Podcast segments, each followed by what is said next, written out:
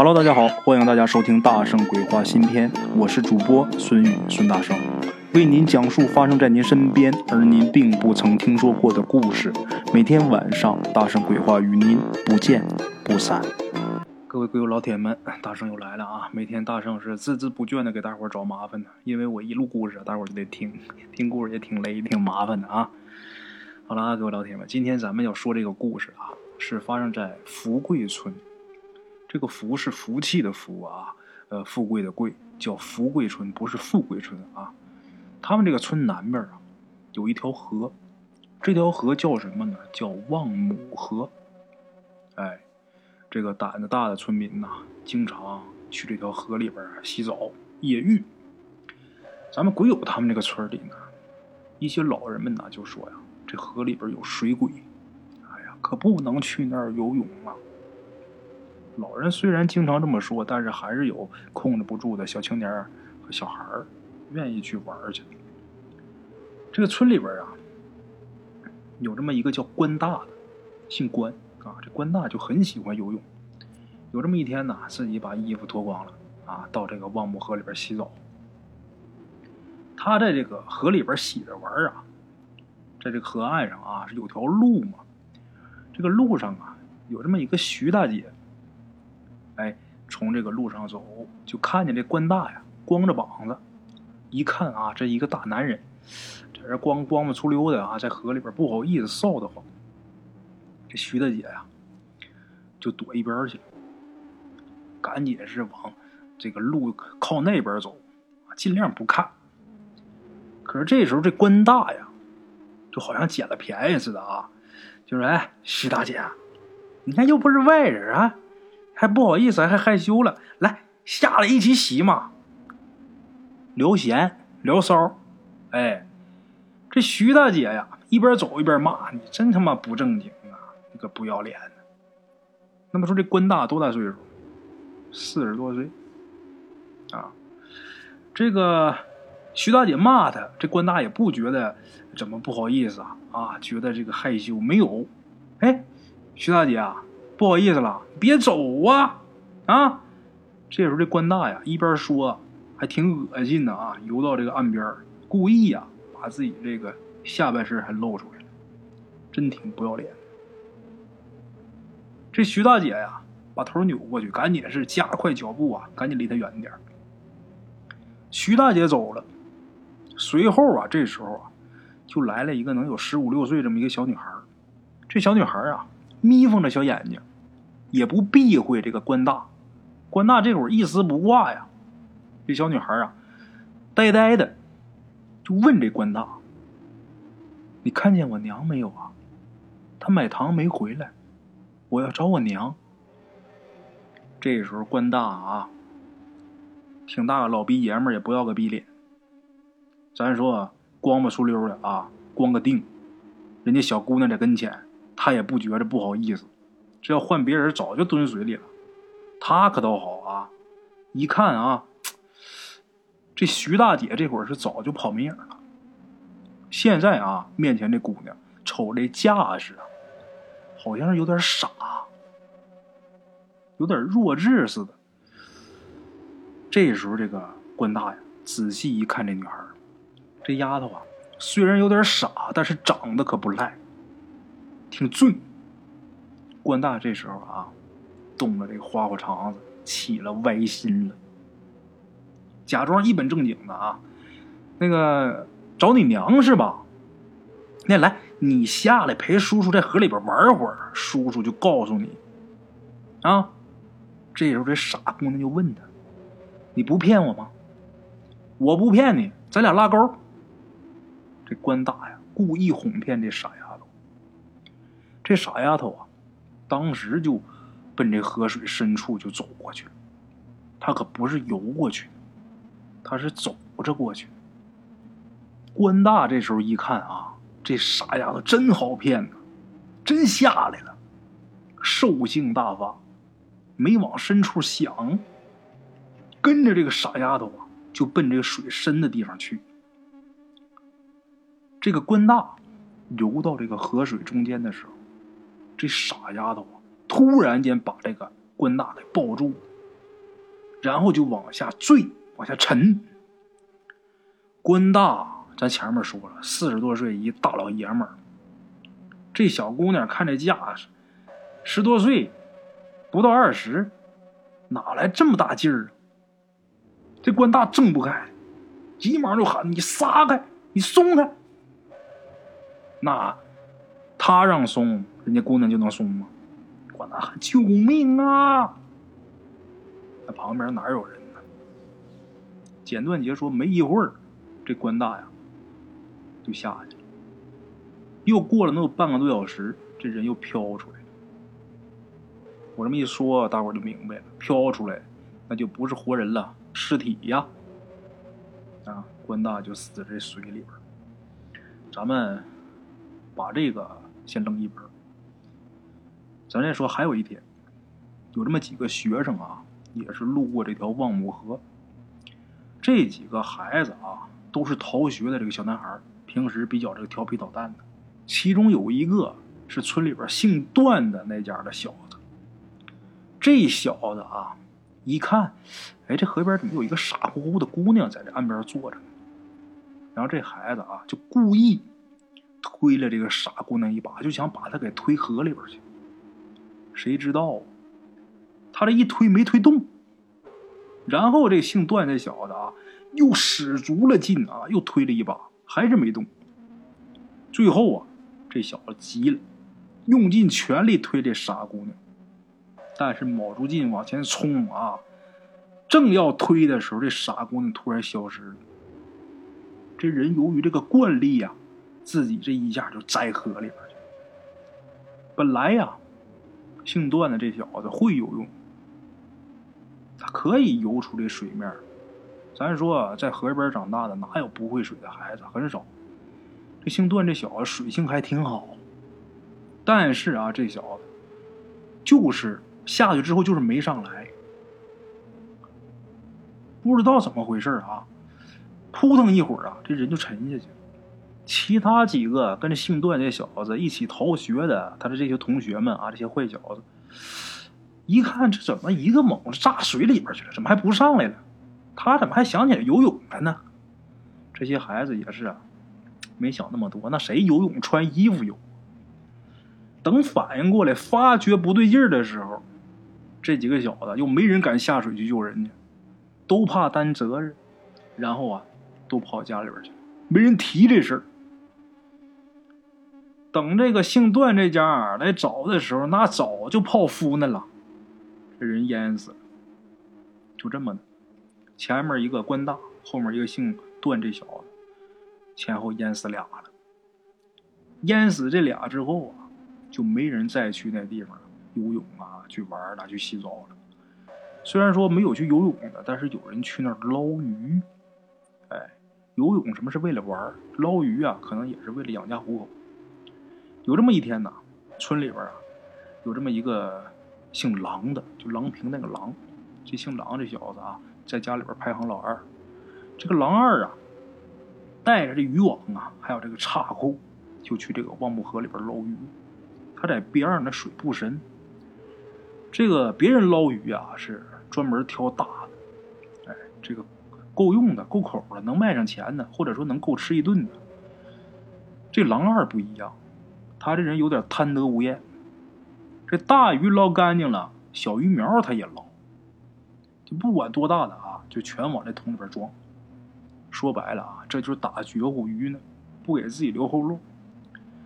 他在这捞鱼，这傻姑娘啊，不知道什么时候就突然间出现他这鱼桶旁边站在鱼桶旁边看这鱼桶里这鱼呀，这姑娘在这咬手指头。这狼二啊，以为是哪家孩子来偷鱼呢。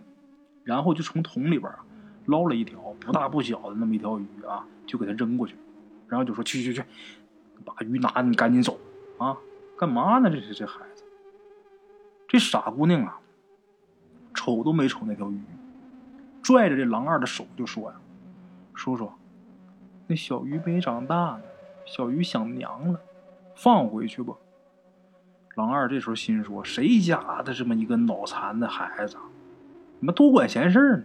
咋的？我捞你家鱼苗了？郎二就伸手要推开这傻姑娘，可是他一回头，猛然发现这姑娘没影子，在水里边也有影子，太阳一照，这水面也有影子，这傻姑娘没影子。这郎二啊，多了个心眼儿，又联想到啊，最近连着淹死两个人，这狼二就知道我今天八成是遇着鬼了。这会儿吓得腿都软了。这傻姑娘不是让他放鱼吗？狼二一听，我听你的，我全全放，我全放了，大的小的全放了。这狼二啊，这么一说，这傻姑娘把手松开了。这狼二一看傻姑娘把手松开了，往后退两步就往回跑。他跑几步啊，回头一看，这傻姑娘啊也笑呵呵的追他。哎呀，把狼二吓得加快这脚步。他快，这傻姑娘跑的也快。狼二他母亲呐，经常去这个寺庙里边上香，把他给急的啊，临时抱佛脚啊，一边哭一边喊呢：“阿弥陀佛啊，阿弥陀佛，救命啊！各路神仙救命啊！”这是吓急了，一直跑到市场，市场人多呀，再回头没看见这傻姑娘影子，狼二这才算是一块石头落了地。回家以后啊，跟自己媳妇就说这事说这事儿的时候直冒冷汗，他媳妇儿啊还安慰他：“行了行了，没事了啊，好歹是躲过一劫呀。”狼二自己也以为啊，我自己逃过一劫，我这大难不死必有后福啊，心里边这么想。可是没过半年，还是因为重病缠身，这人突然间死了。不知道怎么那么健康一人啊，见着这傻姑娘之后，就得了一身怪病。没挺上半年，人完了。那么说这傻姑娘是谁呢？毋庸置疑，傻姑娘肯定是淹死在这河里的鬼。那么这傻姑娘她是怎么死的呢？这个事儿啊，就要从几十年前说起。那时候村里啊，有这么一个寡妇改嫁。这寡妇啊，之前有这么一个女儿，这女儿啊有点弱智。她新找的那户人家呀。不愿意要这孩子，这寡妇为了自己的生存，把这孩子给骗到河边，就说呀：“你在这等着娘，娘啊，一会儿去给你买糖吃去。”这傻姑娘就说：“娘，我也想跟你去。”结果她娘回头一巴掌给打回去了。这个狠心的娘，这寡妇就把自己的女儿给撇在这儿了。她跟这个新找那男的走了。这傻姑娘一直在河边等，等了两天也没等着自己的娘。这姑娘啊，那能不渴吗？渴了，傻乎乎的去喝这河水。这时候啊，正好啊，这个上面啊，有这么一个水库啊，往下放水，这水位太高了，就得往下泄一点结果这水就把这傻姑娘给淹死了。这河突然间涨水，这水头有劲儿啊！这傻姑娘在这河里边喝水呢，水头下来，直接把傻姑娘给卷河里了。之前这条河叫什么呢？叫太平河。自打这傻姑娘死了以后啊，这条河才改名叫望母河，也叫傻姑娘河。但是这个事儿啊，过去挺长时间了。如果不是淹死人了呀，不会有人记得有这么一傻姑娘。啊，这个本村的人都知道，现在啊，这个望母河里边有鬼，所以说没人敢靠近呐。不管是平时洗澡的，还是打鱼的，都不敢去。自己村里边人知道，但是外乡人不知道啊。有的人呐，还是会走到这个河边。咱们话说啊，在咱们鬼友他们那个县城里边，有这么一个齐大妈。齐大妈她有这么一个亲姐姐，年轻的时候啊，就是嫁到了富贵村，啊，这姐俩啊，好几年没见面了，因为这个岁数大了，自己有自己的家庭，年龄太大了，一般也就这个各顾各的。这个事儿啊，还真是像年轻的时候啊，这个亲纸热妹的啊，愿意往一起凑一凑，但是岁数大了，谁也管不了谁了。这不好几年没见面吗？这齐大妈想啊。岁数越来越大，咱们姐俩要是说再不见面的话，说不定哪一天呢，咱们哪一个一闭眼，以后也再也看不着了。就这么想，这齐大妈坐着这客车呀，到了这个富贵村。下车以后呢，齐大妈呀，拎着这个包袱，就路过这个望母河。齐大妈路过的时候，这傻姑娘就把她给拦住了，傻呵呵的问她：“你你看到我娘没有啊？她在哪儿啊？你告诉我吧。”这齐大妈先是一愣，等缓过神来就说：“孩子。”我都不认识你，我哪知道你娘在哪儿啊？这傻姑娘啊，还是傻笑。你告诉我我娘在哪儿吧，我我找我娘。齐大妈这会儿是着急赶路，这傻姑娘给她拦住了。齐大妈就拿手去推这傻姑娘，但是这傻姑娘死死的抱着这个齐大妈不放。哎呀，这傻姑娘挺有劲呐，把齐大妈抱的啊喘不过来气儿，抬起手就想打这姑娘。但是这巴掌刚举起来，还没落下呢，齐大妈就停了。一看这姑娘啊，这孩子估计是脑子不大好使。哎呀，算了，这孩子也怪可怜的。孩子，啊，你把手撒开，奶奶这有面包啊，给你拿两块。然后啊，这个奶奶带你进村去找你娘去。你娘肯定不能在河里啊，肯定是在村里了。就这么的，这个。傻姑娘把手给撒开了，然后这个齐大妈呀，把这面包就拿了一块啊，给这傻姑娘。这傻姑娘啊，也不嚼，囫囵个啊，就往嘴里边塞呀，就往下咽呢。咽肯定噎着啊。这傻姑娘喝了一口河水，连河水这面包啊都咽下去。吃完之后伸手啊，还跟这个齐大妈要。齐大妈一看这姑娘啊，她是真傻，要么说那河水，她说能直接喝吗？一看这傻姑娘这狼狈的这样儿，就想起来自己小时候。齐大妈心想：我小时候也吃过苦啊。哎呀，孩子，你看你这样，你看把奶奶这心呐，弄得还挺难受的。就这么的，这齐大妈呀，又拿两块面包，然后把自己这水杯呀，也给这傻姑娘放地上了。这傻姑娘啊，把这面包吃完，把水喝完。然后这姑娘，扑通就跳河里边去了，把这齐大妈吓一跳啊！这孩子怎么跳河里边喊救命啊？喊半天没人呢。然后齐大妈看这姑娘下去可有一会儿，可没上来，然后吓得赶紧是啊往村里边跑。找着自己姐姐以后啊，就先说的这事儿啊。他姐姐一听啊，我的妹妹，你是遇着鬼了。然后这个齐大妈她姐姐才把这个事儿啊，这傻姑娘怎么怎么回事跟齐大妈一说。齐大妈一听啊，哎呦我的妈呀，我这算是捡条命啊！大伙都很庆幸啊，没事就好。也幸亏这齐大妈呀，她这人心软，有这个善举。如果齐大妈一念之差，举起那个手，要是打了这姑娘一巴掌，我估计啊。齐大妈这会儿啊，也早就淹死了。啊，说来也奇怪，自打齐大妈碰见这个傻姑娘之后，从那天起，这望母河再没闹过鬼。这村里边也很平静，也不知道啊，这个傻姑娘她是去投胎去了，还是去了什么地方？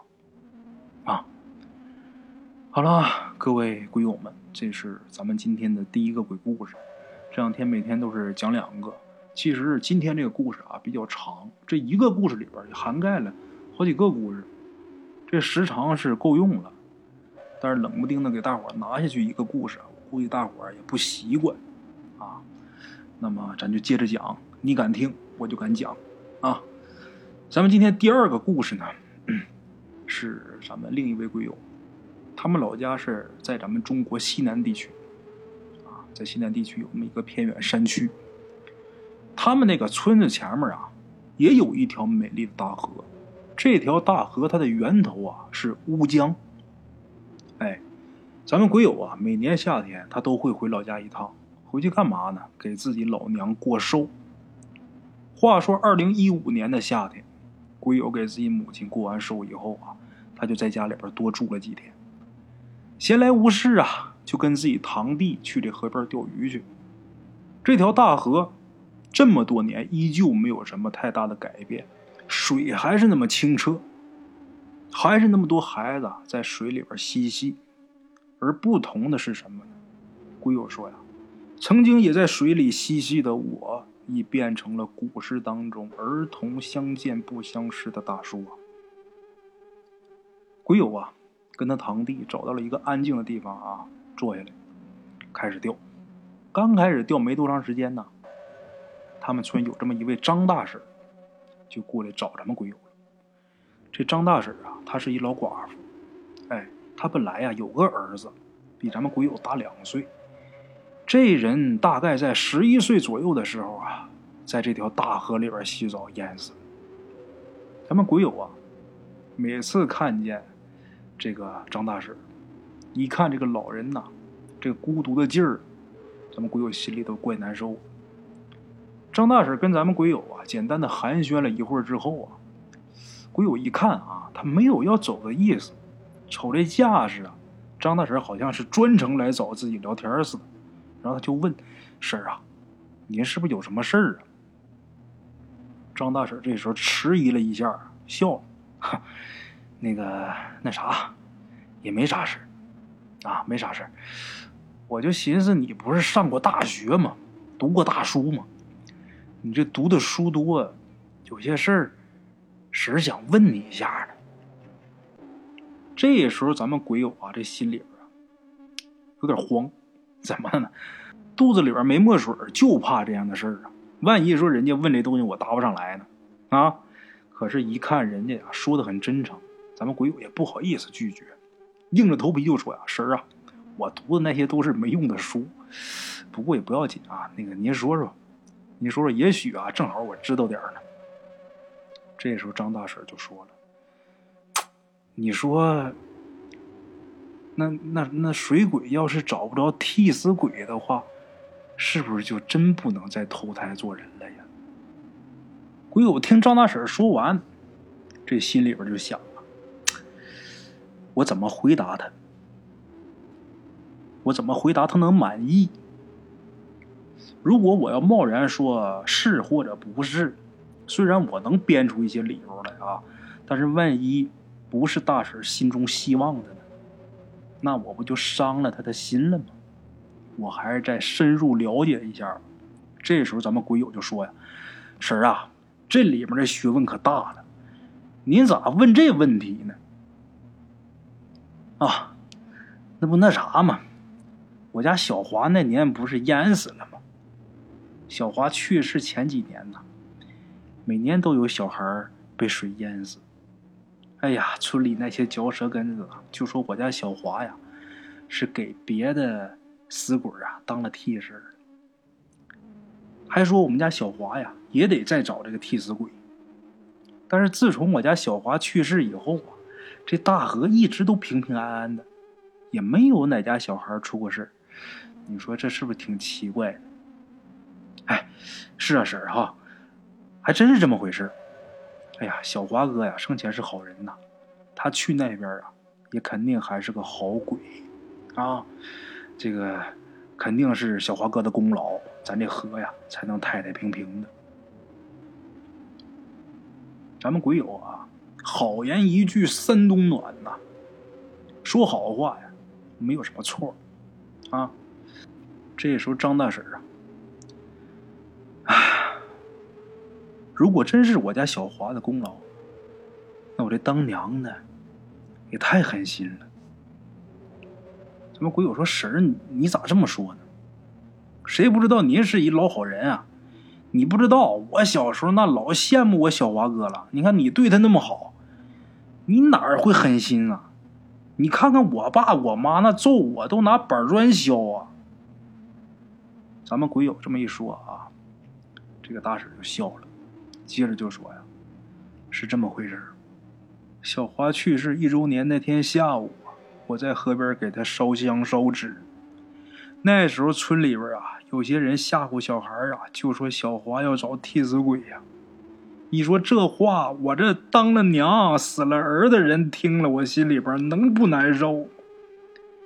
我就在河边啊，一边烧纸，我一边哭啊，我就跟他说：“我就告诉他，我说你可千万别干那缺德事儿啊，儿子。你说也怪，那天我烧纸的时候啊，黄老六他们家小儿子一个人在河边洗澡，你说他也不会浮水，也不怎么的，他就这个滑到水深的地方去了，连救命都没来得及喊呢，就好像被什么东西啊给拖到水里去似的。后来他也不怎么，又稀里糊涂的又爬到这水浅的地方来了。他上岸的时候啊，还看见我在那烧纸呢。就那天晚上啊，我做了一个很奇怪的梦。这时候咱们鬼友就问什么梦啊？老太太说的这么神呐，把鬼友说的都好奇了。为什么他好奇？因为这个黄老六家这个老儿子，曾经跟咱们鬼友提过这么回事当时啊，咱们鬼友还以为他是吹牛呢。怎么回事呢？这小子就说呀。他当时啊，在那洗澡呢，然后就被一个东西啊，就给拖到这个深水区去了。把他拖进去的时候，他一点都不慌，因为他不会游泳。然后自己索性就扎个猛子，然后在河底呀摸着河底这个沙子往回走，走出来的。大伙一听，你这是纯粹是扯淡咱们会游泳的人知道，你要想沉底儿，一般来说你要不抱块石头，你想下去都很难。你看他在底下摸着沙子走出来，大伙都以为他吹牛。今儿个这大婶这么一说，咱们鬼友一听啊，这挺有意思啊，所以说很好奇，然后就问大婶说：“什么梦啊？啊，怎么个奇怪的梦？”大婶就说呀：“那天晚上啊，我就梦见我们家小华，我们家小华呀，他说他正在抓替死鬼的时候，突然看见我在岸边哭。”所以呀，孩子才放了那替死鬼呀。不过呀，小华说呀，找不着这个替死鬼呀，他就永世不得超生，只能是生生世世做水鬼呀。小华还问我娘啊，你舍得不？